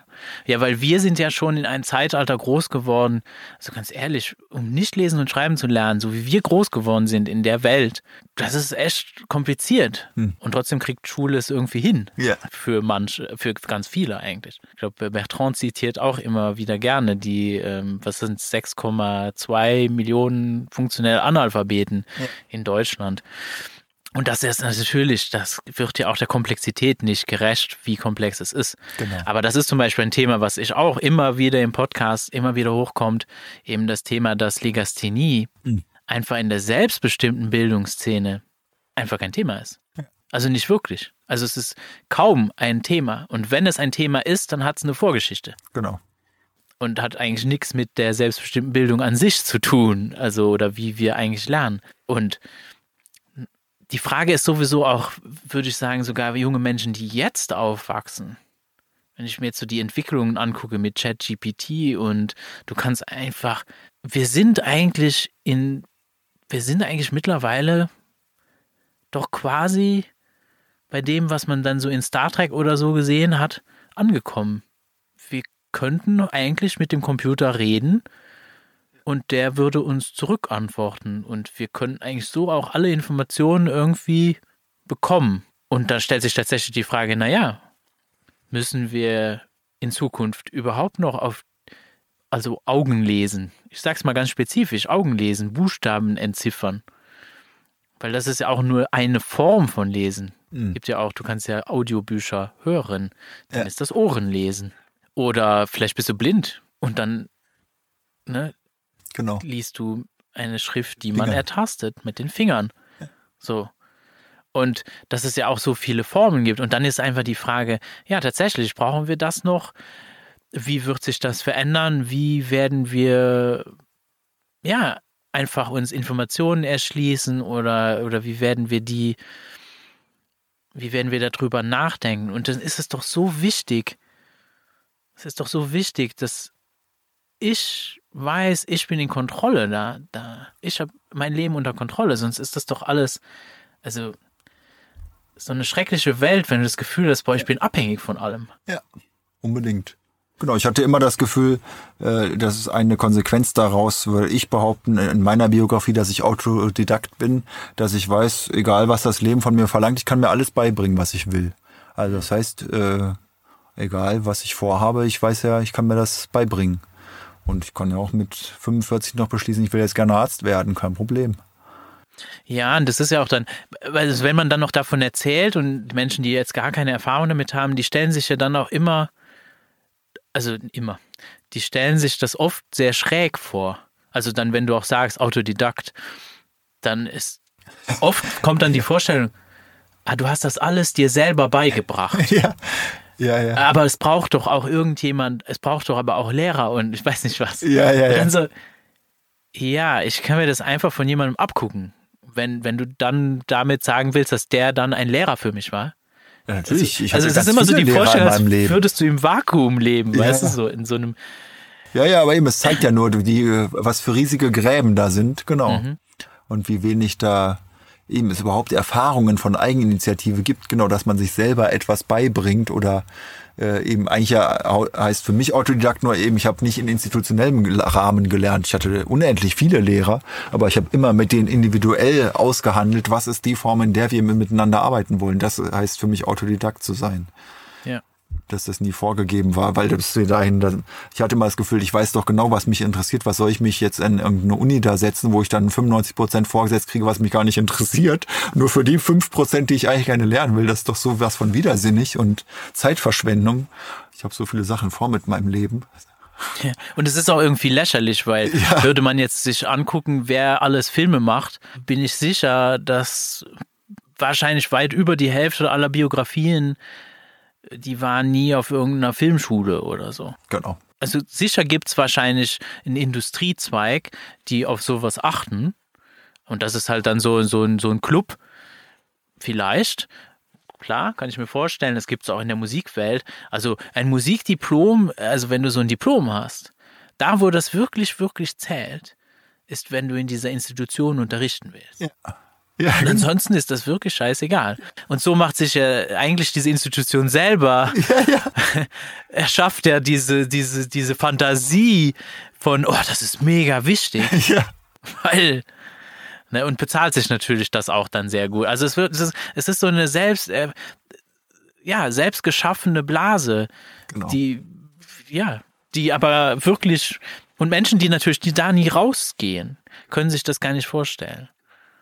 Ja, und es hat dann schon viel damit zu tun, auch eben, was ist eigentlich Leben natürlich, ne, mit den ganzen großen Lebensfragen. Das, äh, dann ist man natürlich wieder bei den philosophischen Aspekten von, ja, klar, man kann eben da sein ganzes Leben damit verbringen. Eben, manche nennen es Hamsterrad, man kann es auch anders nennen. Ne, von erst musst du einen guten Schulabschluss machen, dann ein gutes Studium, dann einen guten Beruf und dann eine gute Ehe und so weiter. Und hast dich halt nie gefragt, was du eigentlich selber mit deinem Leben vorhattest. Aber ähm, Eben, ich meine das nicht vorwurfsvoll, weil es ist auch schwierig in der Gesellschaft, in der wir leben. Wo sind die Vorbilder oder die Räume, äh, genau, wo man eben irgendwie real überhaupt darin unter ermutigt oder unterstützt wird oder Erfahrung machen kann, dass sowas geht. Also das sehe ich schon auch als, oder habe ich mein Leben lang auch gemacht, davon zu erzählen eben ne, und das überhaupt ja, wie jetzt in so einem Podcast oder was auch immer man für Medien dann findet, einfach davon zu erzählen, dass es ein kleines Stückchen greifbarer wird. Ne? Und es ist ja auch ein bisschen das, was Ivan Illich ja eigentlich in dem Buch äh, Die Schooling Society ja beschreibt, genau. da geht es ja eigentlich nicht wirklich um Schule. Ja. Das heißt ja auch die Schooling Society. Also es, ja. ist eine, es ist eine Zivilisationskritik. Es ist eine, eine Frage, die, die im Raum steht von, wie könnte unsere Welt organisiert sein? Also wir haben uns ganz viel, wir erzählen uns ganz viele Geschichten und die glauben wir dann einfach. Ja. Und ja, manche verifizieren halt, ob das dann auch stimmt. Und ja, und oft bewundern wir diese Menschen, ironischerweise eigentlich. Ja, genau. Die das dann eigentlich so krass in Frage stellen, das einfach ganz anders machen. Dann sagen, wow. Ja, so wie du, das könnte ich ja nicht. Das könnte ich ja nicht, genau. Und dann verkennen wir irgendwie, dass wir eigentlich alle besondere Leben führen, die ja völlig individuell sind und genau. Niemand erlebt das irgendwie gleich. Also ja, und einfach wie, wie weit, wie viele Fragen dann auch im Raum stehen. Das ist auch so im Endeffekt, und da kommt man halt selten hin. Ich glaube, ich meine, ich habe mir jetzt so, äh, Jenna hatte mal gesagt, äh, gesagt so, yeah, you have to choose your battlefield. Also ah, sozusagen, ja. aber ich will es mal gar nicht so als Schlachtfeld, aber so als, naja, wo, was gucke ich mir jetzt an? Weil, wenn ich jetzt ganz, ganz, ganz weit rauszoome, dann wird es sehr, sehr groß. Und ir irgendwo, dann verliert man sich auch natürlich schnell. Und gut, ich, wir sprechen jetzt gerade hier über Bildung und so weiter, aber natürlich geht das ja viel, viel weiter. Klar. Sondern du hast ja dein ganzes Leben und auch bei mir, das ist, das beeinflusst ja mein komplettes Leben, wie wir eigentlich leben und wie wir umgehen mit, wie wir unsere Arbeit gestalten, wie wir, genau. äh, ja. Auch in Beziehungen leben und alles, ne? Am Ende Natürlich. Ich meine, wir, wir sind jetzt hier in, in, in Sonnenerden, ne, eine, eine, Lebensgemeinschaft oder, oder sie nennen sich ja Zukunftsdorf, wo es um Enkeltauglichkeit geht. Und das sind ja auch dann Fragen. Das ist auch eigentlich eine Frage, die im Raum steht. So, Unbedingt. Was heißt denn das, enkeltauglich? Und es ist auch, glaube ich, eine Frage, die ja auch äh, von jungen Menschen immer wieder gestellt wird. Da, da mag ich vielleicht mal so ein einen kleinen Schwenker machen auf etwas, was du, wo du auch aktuell auch engagiert bist mit dem Omnibus für direkte Demokratie. Ne, dann haben wir ja so eine gesellschaftspolitische Frage. So, wie treffen wir eigentlich gemeinsam Entscheidungen? Und das spielt ja auch eine große Rolle. Magst du mal darüber ein bisschen erzählen? Ich hatte so auf der Homepage stand so irgendwie, du bist schon mit 17 irgendwie damit in Kontakt gekommen. Also ja auch dann eigentlich genau zu der Zeit. Genau, das war, da war ich äh, tatsächlich in einer tiefen äh, Sinnkrise auch, weil mir das ganze Leben ziemlich sinnlos erschien. Also mit äh, 16, 17. Weißt du, ja, man kann jetzt hier so bequem so sein Leben weiterleben und einfach sagen, der Rest der Welt interessiert mich nicht. Das fand ich aber irgendwie keine Option. Und gleichzeitig war mir auch klar, na klar, du kannst jetzt irgendwo nach Afrika gehen und da irgendwie anderen Menschen helfen, aber das ist irgendwie auch nicht so richtig die Perspektive. Genau, da war eine wesentliche Erfahrung für mein Leben schon, den Omnibus kennenzulernen. Weil das Interessante an dem Projekt ist ja, dass die aus der Kunst kommen und eben nicht aus der Politik. Also die Idee ist eben nicht auf jetzt politischem Wege etwas zu verändern oder das ist sozusagen nicht der Ausgangspunkt, sondern eben durch künstlerische Aktion. Also es ist wie eine permanente Installationen und Kunstaktionen, die sie machen, weil ja, das geht auf den Künstler Josef Beuys zurück, der ja von der sozialen Plastik gesprochen hat. Das ist sozusagen neben der klassischen Plastik in der klassischen Kunst den erweiterten Kunstbegriff gibt und die soziale Plastik. Und das äh, damit, weiß gar nicht genau, wann ich damit in Berührung gekommen bin wahrscheinlich auch schon auch da im Omnibus vor allem, das hat mich sofort überzeugt, dass ja auch das, wie wir miteinander leben, etwas ist, was wir gestalten können. Und damit ist es wie eine Plastik, wie ein Klumpen Ton, den wir gestalten können oder ein Bild, was wir malen. So ist doch auch da alles Soziale, ob das die Paarbeziehung ist oder die Beziehung mit meinem Sohn oder eben auch die ganze Gesellschaft, etwas, was wir selber aktiv durch unser Handeln gestalten wenn man das einmal verinnerlicht, dann hat das natürlich sehr weitreichende und tiefgreifende Konsequenzen und dass du diese Verantwortung vor allem nicht delegieren kannst. Die behältst du ja sowieso immer. Also es ist eine Illusion zu glauben, dass du diese Gestaltungsverantwortung jetzt abgeben könntest. Du kannst jetzt jemanden beauftragen, das für dich zu, zu erledigen, aber du bist ja trotzdem verantwortlich. Also genau da heraus sozusagen ist dann ja die Idee entstanden, deswegen brauchen wir das sozusagen andere Beteiligungsmöglichkeiten und dass insofern Demokratie oder auch die direkte Demokratie nicht ähm, verstanden als etwas Quantitatives, wo es darum geht, dass Mehrheiten und Minderheiten entstehen, sondern eben als etwas individuell emanzipatorisches, dass es da um die Gestaltungsverantwortung jedes Einzelnen geht und darum Formen zu finden, in denen sich das widerspiegelt, dass wir verantwortlich sind. Ähm, und das ist was genau, was mich mein ganzes Leben lang begleitet und das fängt ja damit an, dass ich mein Leben selber gestalten kann. Das ist ja dann die logische Konsequenz als ersten Schritt. Und das war für mich ein ziemlicher Wendepunkt, der dann eben auch dazu geführt hat, okay, ich mache kein Abitur und ich kann ja das, äh, hat sich dann verzahnt, ne, dass mir klar geworden ist, ja, so kann ich ja anfangen, selber mein Leben zu gestalten. Das ist schon mal ein guter erster Schritt und äh, ziemlich empowernd und hat, ja, genau, hat mein Leben bis heute sehr begleitet sozusagen. Und die machen ja eben als Kunstperformance fahren sie ja mit so einem alten Doppelstockbus seit 30 Jahren von Stadt zu Stadt und stehen irgendwo auf dem Marktplatz und sprechen mit den Menschen. Ist das seit 30 Jahren derselbe Bus? Nee, äh, es gab noch einen ersten blauen, mit dem sind die 1987 gestartet. Ähm, und jetzt mit dem weißen sind die seit 2001, glaube ich, sind sie unterwegs. Mit dem tatsächlich jedes Jahr fährt der Werner Küppers seit 22 Jahren damit durch Deutschland mit seinen wechselnden Bands, sagt er immer. Ja, Wahnsinn. Und das ist, ich finde das so interessant, weil ich habe auch das Gefühl, dass also auch selbstbestimmte Bildung ist so eng mit dieser Idee der Mitbestimmung, also auch demokratischen Werten sozusagen auch verknüpft. Und ich glaube, dass das auch nicht auseinander zu, zu denken ist. Genau. Und manchmal habe ich das Gefühl in Gesprächen, das wird aber gerne vergessen. Ja. Also besonders, wenn es dann ja die, um die kompletten außerschulischen Wege geht, weil da ist man natürlich so individuell unterwegs, dass du vielleicht auch so den Blick oder könnte ich mir vorstellen, dass man manchmal den Blick verliert, dass es ja auch um die Beziehungen, um die zwischenmenschlichen Beziehungen mit anderen. Also, dass wir gemeinsam gestalten, dass wir alle Gestalter sind und alle zusammengenommen sind wir die Gestalter der Gesellschaft. Das ist dann auch so, keine Ahnung, wie die Frage, oder wenn dann jemand sagt, ja, aber du bist ja der Staat. Oder, ja, so. genau. oder wer ist denn der Staat? Naja, wir alle ja, im ja. Endeffekt. also, klar, natürlich. Und, und wir sind alle in irgend, auf einer gewissen Art und Weise dafür verantwortlich, ja. Und das ist keine Theorie, sondern es ist ja eine Tatsache dass wir der Staat sind. Ja. Also habe ich das Gefühl, das ist nur strukturell so angelegt, dass man das, dass das so verschleiert wird, dass du es auch real gar nicht umsetzen kannst. Aber eigentlich ist es ja trotzdem so. Ja, und dann könnte es ja sogar so, also es wäre sogar denkbar, dass wenn Menschen sagen, ja, aber wir wollen gar kein Staat sein, dann musst du auch gar kein Staat sein. Also zum Beispiel, äh, keine Ahnung, also du könntest ja auch, du könntest dich ja auch noch ganz anders verstehen. Also, aber das ist vielleicht so, eben da fehlt uns so die Erfahrungen, dass wir gar nicht erstmal im Kleinen damit anfangen und uns überhaupt in diesem, als Individuen wahrnehmen in diesem gemeinschaftlichen Kosmos. Genau. Und dann verstehen, ja klar, schaffen wir gemeinsam die Strukturen. Und natürlich sollte es selbstverständlich sein, dass jeder Mensch da mitgestalten darf. Und das ist so eben so, das ist eben die andere Sache, die so im, im Raum steht.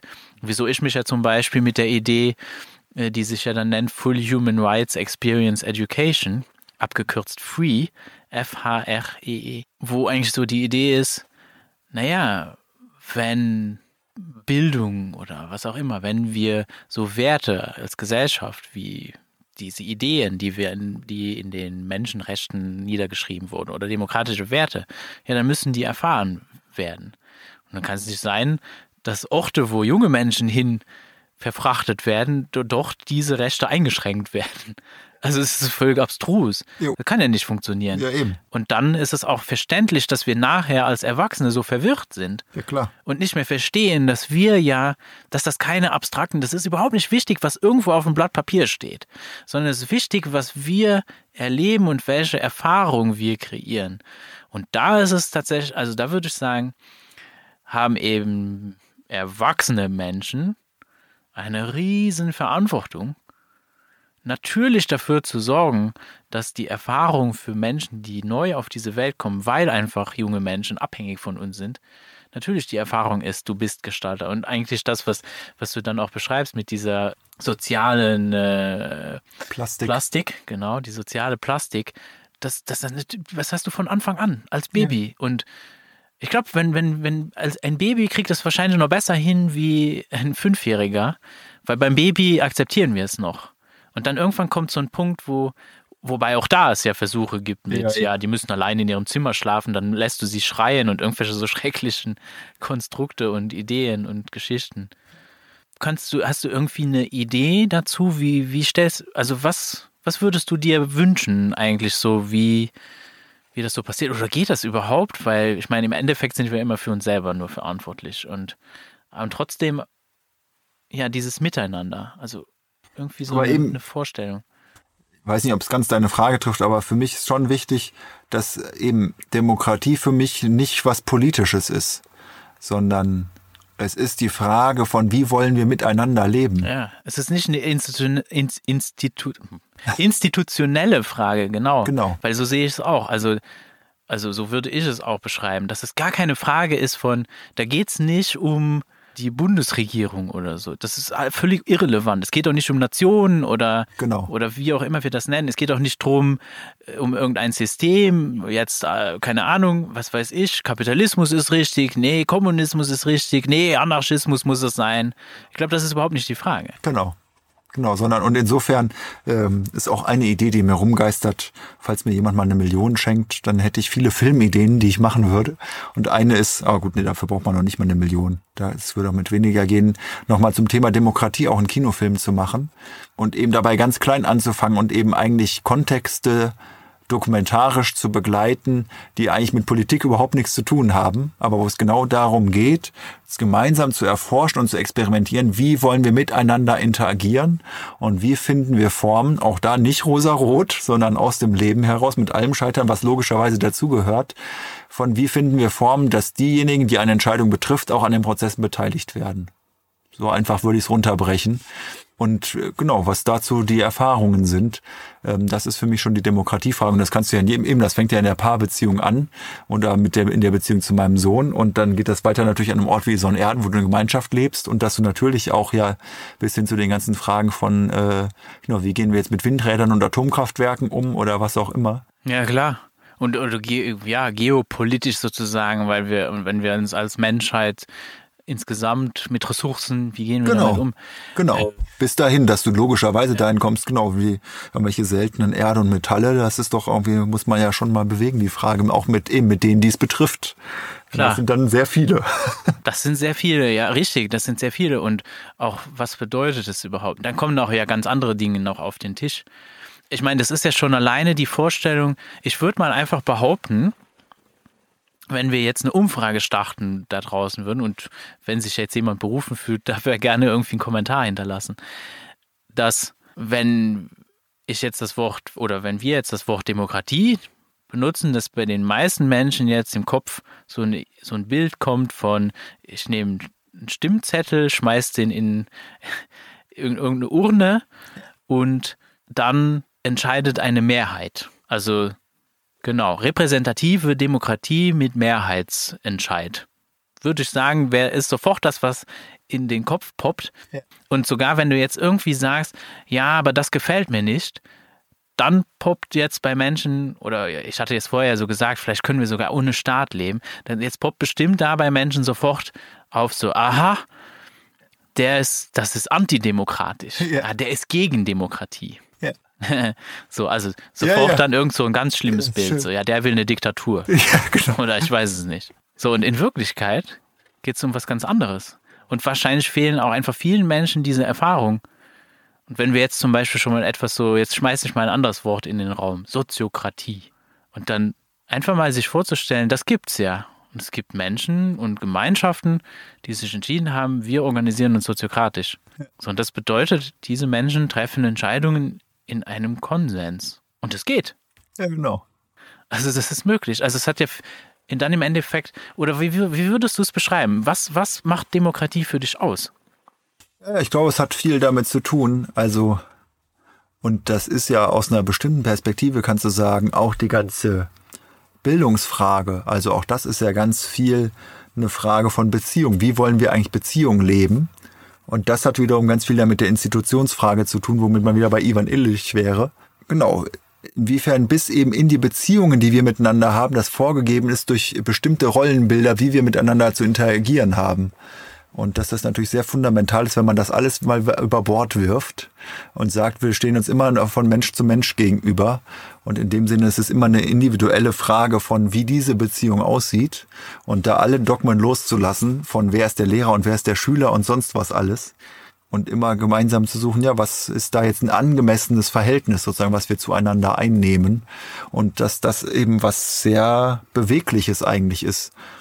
Also ich könnte auch noch einen Begriff Commons noch, würde ich noch gerne mit reinwerfen. Äh, Da stecke ich noch nicht so tief drin, aber das ist was, was mich schon auch sehr interessiert, wo eben ja viele Sachen auch viel beiläufiger passieren und du eben wirklich sehr individuelle Regelungen findest, äh, die nicht so festgefahren sind. Das ist ja auch was Interessantes, dass wir in einer Welt leben, wo das alles sehr klar definiert ist, eben wer ist jetzt Lehrer und wer ist Schüler zum Beispiel, äh, wo ja die Wirklichkeit viel komplexer ist und man das gar nicht so unmittelbar ja sagen kann, ne, wer jetzt von wem wie wann eigentlich was lernt, sondern das ist doch sowas, was permanent die ganze Zeit hin und her geht. Ja, ja, wo es so Geschichten gibt, so wie eine Selbstverständlichkeit äh, in vielen Bereichen, ne? Genau. Und es ist so, ist so seltsam. Ich glaube, so mein Aha-Moment war mit Copyright. Also war auf jeden Fall ein großes, großer Aha-Moment. Aber nee, das ist ja auch sozusagen schon schön eine Erfahrung des Omnibus jetzt, weil er so lange da unterwegs ist und natürlich unendlich viele Erfahrungen auch macht, eben immer wieder festzustellen, wie wohltuend das ist und wie konstruktiv, wenn die Menschen konkret sich vor Ort zusammensetzen und gemeinsam nach Lösungen suchen. Ne? Genau.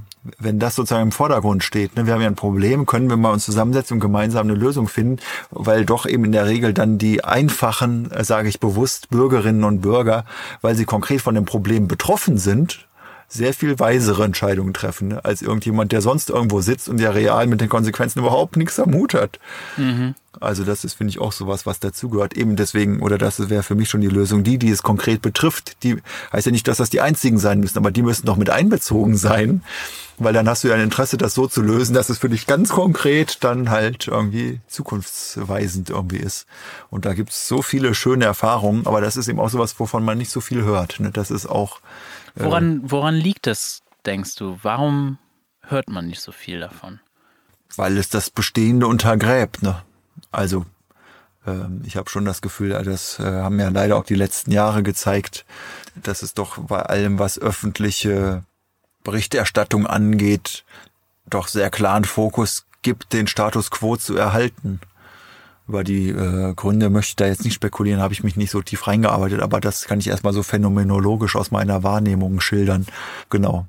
Weil es immer, das ist ja selbst, dass wenn du über freie Bildung redest, könnte ja sein, dass deine, dass die Kinder vom Nachbarn auch auf die Idee kommen, dass das gut ist. Das wollen die natürlich verhindern. Ne? Also es gibt doch auch, aber auch das, genau, ich glaube, ich, äh, will mich gerne darin üben, die Sachen sehr immer wieder auch differenziert zu betrachten. Also auch das meine ich nicht vorwurfsvoll. Es ist ja auch verständlich, dass du selber so am Rödeln bist mit deinem Leben, dass du froh bist, wenn das halbwegs geordnete Bahnen geht.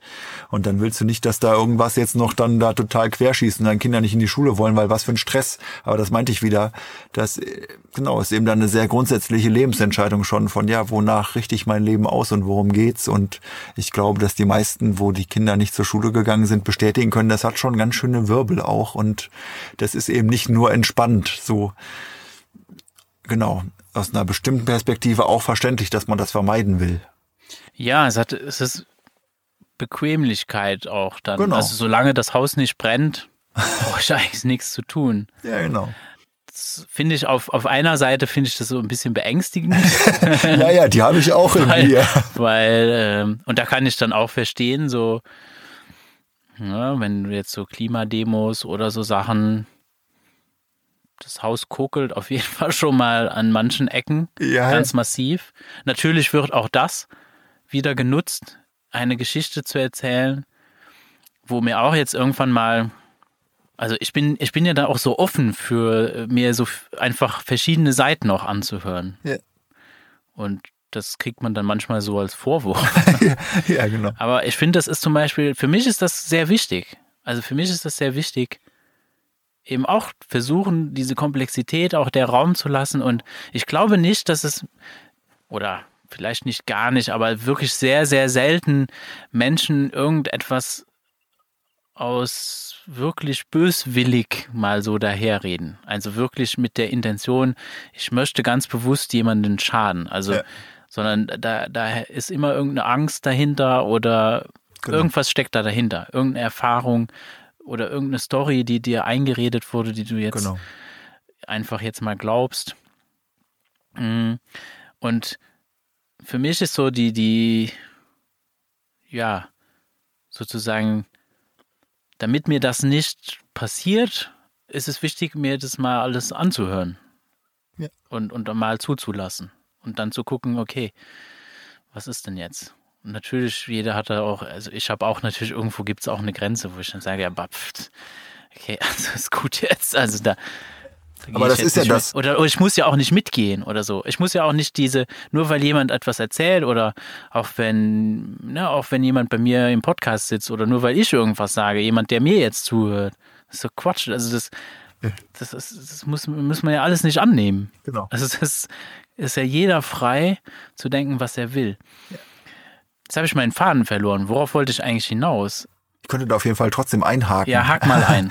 ähm, ich habe das Gefühl, das ist ja auch genau das, wo sozusagen auch eine demokratische Praxis fehlt, weshalb auch das so wichtig ist, eigentlich, was der Omnibus ja auch ganz viel macht, ganz konkret kleine Bürger und Volksbegehren zu unterstützen, weil da ja konkret Bürgerinnen und Bürger eben Erfahrungen machen. Wie läuft denn das ab? Und genau dieses von, kann ja sein, dass in einer Sachfrage ich vielleicht mit demjenigen, wo ich eigentlich das Gefühl habe, mit seiner ganzen Weltanschauung und allem steht er mir diametral gegenüber, aber in einer Sachfrage sind wir uns trotzdem einig. Dass man solche Erfahrungen macht und eben merkt miteinander, ja, wir sind doch alles Menschen, die sehr komplex sind. Und die meisten Menschen sind eben nicht so einfach und so geradlinig in all ihren Sachen, sondern wir sind doch auch widersprüchlich und so weiter. Das gehört alles zum Menschsein dazu dass wir unbedingt, das haben doch gerade die letzten Jahre gezeigt, finde ich, wir viel mehr brauchen, aufeinander zuzugehen. Und genau das ist doch die Frage. Ja, äh, Menschen sind eben sehr unterschiedlich und manche Menschen sind mir auch sehr suspekt. Trotzdem, wenn ich mit denen zusammenlebe, müssen wir doch irgendwie versuchen, Wege zu finden, miteinander irgendwie ein gutes Leben gebacken zu kriegen, weil wie soll es sonst gehen? Also genau, ohne Gewalt sehe ich keine Alternative. Ja, das, genau das ist eigentlich das Ding. Weil wenn ich dann versuche, das zu kontrollieren, ja, dann ist das einzige Mittel Gewalt. Genau. Und für mich ist das doch, wäre das doch das, was wir doch vermeiden sollten. Ja. Also was ich vermeiden darf und was ich auch vermeiden möchte. Genau. Also und, und das eben auch gegenüber von, von jungen Menschen. Weil das, das ist ja auch so die Ideologie. Es geht ja darum, dann die zu schützen. Und ich habe das mal sehr, was ich sehr treffend ausgedrückt fand, einfach, was ist eigentlich so die Aufgabe von Schule? Und das tatsächlich so einer der, grö also der höchsten Aufträge von Schule ist, die Sozialisierung in der dominanten Kultur. Ja. Und ich würde sagen, das ist jetzt auch gar nicht krass, irgendwie das so auszusprechen, weil es wird ja auch immer wieder gesagt. Und wenn, genau. und ich kann aus eigener Erfahrung sagen, das, was ich am meisten gefragt wurde, weil wir ja dann mit unserer Tochter einen außerschulischen Weg gegangen sind, ist, ja, aber was ist mit der Sozialisation? Ja. naja, wann, wann, was ist denn mit der Sozialisation? Ja. So, und witzigerweise hatte ich meine Abschluss, also, oder nicht meine Abschlussarbeit, oder doch, irgendwie war das meine Abschlussarbeit, also meine Arbeit in, in Musikpädagogik über Sozialisation ah, ja. gemacht. Das war gut, dass ich das prophylaktisch gemacht hatte. Aber es hat, ich habe es mir ausgesucht, weil es mich interessiert hat. Ja. Ich fand das einfach spannend, weil für mich war das so, ja, das ist das, was ich in den Science-Fiction-Büchern lese. Ich habe da damals schon auch dann, keine Ahnung, Arthur C. Clarke oder so Sachen gelesen. Und das ist ja, das sind ja so soziologische Bücher. Also es sind ja so, ja, du hast dann Ivan Illich, der dann wirklich sich die Gesellschaft anguckt. Aber ich finde, so Science-Fiction-Autoren machen das eigentlich auch. Ja. Die gucken sich auch die und dann erzählen dann eben eine Story. Ja. Wo du das dann irgendwie so, so auch gesellschaftssoziale äh, ja, Strukturen irgendwie dann als, als Story präsentiert bekommst. Und ja, wir können ja, wir können ja nicht nicht sozialisiert werden. Und Schule hat ganz klar den Auftrag, dich auf eine ganz bestimmte Art und Weise zu sozialisieren. Klar. Und jetzt ist es natürlich so, ja, in der dominanten Kultur, auch das, glaube ich, ist nicht kontrovers, aber daraus ergibt sich eine Frage, ja, was zum Kuckuck ist denn die dominante Kultur? Oder finden wir die eigentlich gut? Ja, aber erstmal finden wir sie gut, aber, aber auch, ich finde, so die große Frage ist, was ist es denn überhaupt? Ja. Was ist die dominante Kultur? Und wenn, wenn wir alle in der dominanten Kultur sozialisiert werden, ja, welche sollen denn alle weg? Ja. Also, das muss ja zu Gewalt führen. Ja. Geht ja gar nicht anders. Und äh, das ist etwas, wo ich dann sage, mh, hm, das sollten wir eigentlich vermeiden. Ja.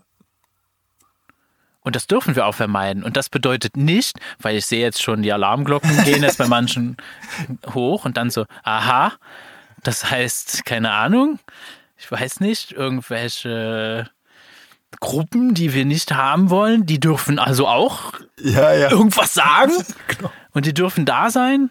Dann so, ja, dürfen sie. Und im Idealfall sind wir im Dialog und weil wir im Dialog sind, genau. werden wir irgendwie miteinander zurechtkommen. Ja. Das finde ich äh, sehr wesentlich ist was, was sich auch durch meine Arbeit durchzieht, also was man dann sowohl bei der freien Bildung als auch bei der Demokratiefrage wiederfindet. Das ein ganz starkes Bild für mich ist, dass ja Menschen soziale Wesen sind und gesehen werden wollen. Und da hast du sowohl für mich das ganze Schulproblem auch, dass junge Menschen sich eben überhaupt nicht gesehen fühlen, woraus die meisten, wenn nicht vielleicht sogar alle Probleme resultieren in meiner Wahrnehmung.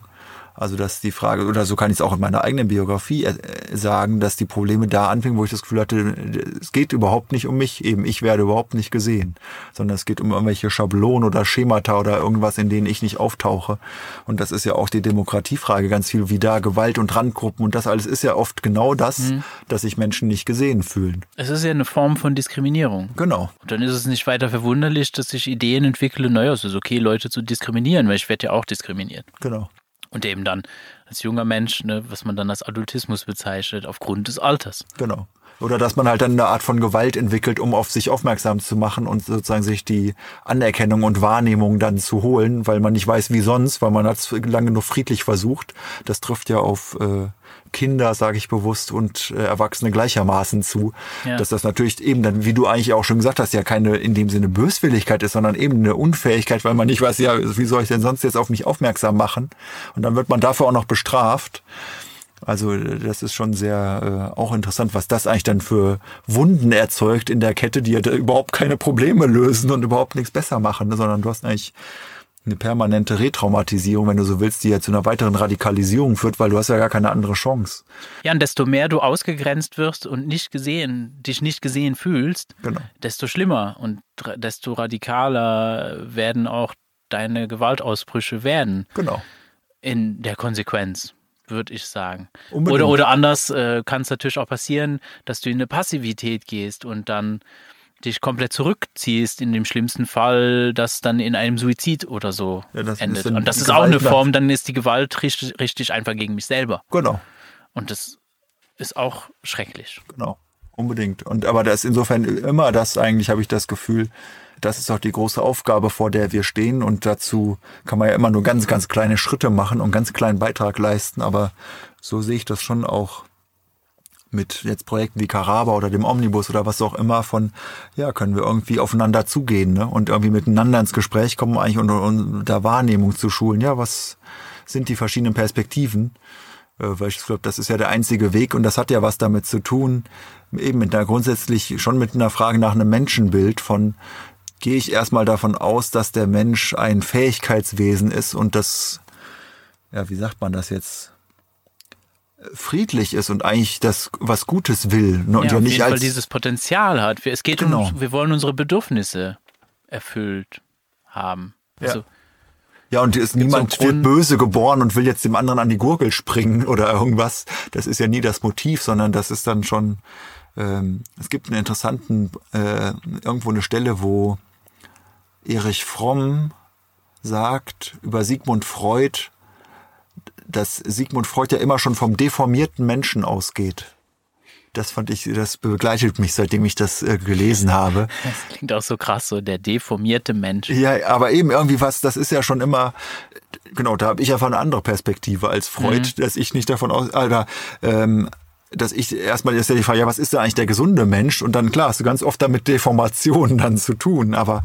Ja, oder wie im Christentum, wir werden alle als wir als sozusagen als Sünder genau. geboren. Auf der anderen Seite hat Jesus uns nicht davor, also hat er sich nicht deswegen ans Kreuz nageln lassen. Aber trotzdem ist noch immer das irgendwie in der Idee so, ja, Menschen sind von Grund auf schlecht genau. oder so. Und ich glaube, dass, dass wir sind weder noch. Also es ist so, wir haben das Potenzial und das kann in jede Richtung gehen. Und so oder so werden wir irgendwie ja, vielleicht können wir sagen, unsere Lebensaufgabe erfüllen. Ob wir die jetzt in, in der Licht, im Licht oder im Schatten machen, spielt eigentlich keine Rolle. Und im Zusammensein haben wir natürlich alle Interesse daran, sozusagen, dass wir uns gegenseitig sehen, wahrnehmen, respektieren. Genau.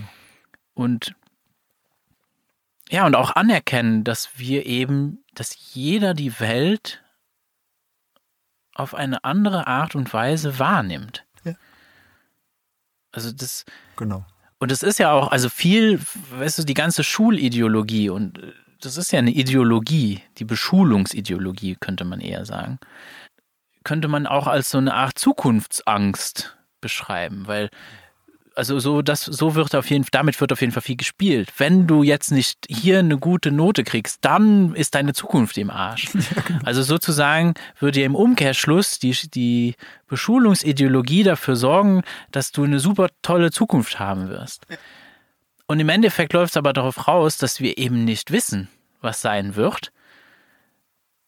Und kann ich auch nachvollziehen, dass Menschen davor Angst haben. Aber es bleibt uns ganz ehrlich, in meiner Wahrnehmung eigentlich nicht viel anderes übrig, als zu vertrauen ja. und uns einfach darauf einzulassen, weil das wird schon okay sein. Und wenn wir immer nur auf die Zukunft schauen, dann vergessen wir, dass es auch im Hier und Jetzt aber gerade was gibt. Und wenn ich, ich im Hier und Jetzt gerade Lust habe, keine Ahnung, Pokémon zu spielen, dann ist das jetzt gerade wichtig. Und du weißt gar nicht, welche Fähigkeiten ich mir dadurch aneigne, die ich dann irgendwann mal in Zukunft vielleicht äh, sich in irgendeinem Potenzial entfalten. Ja. Oder eben auch nicht. Wer weiß das denn schon? Ja, genau.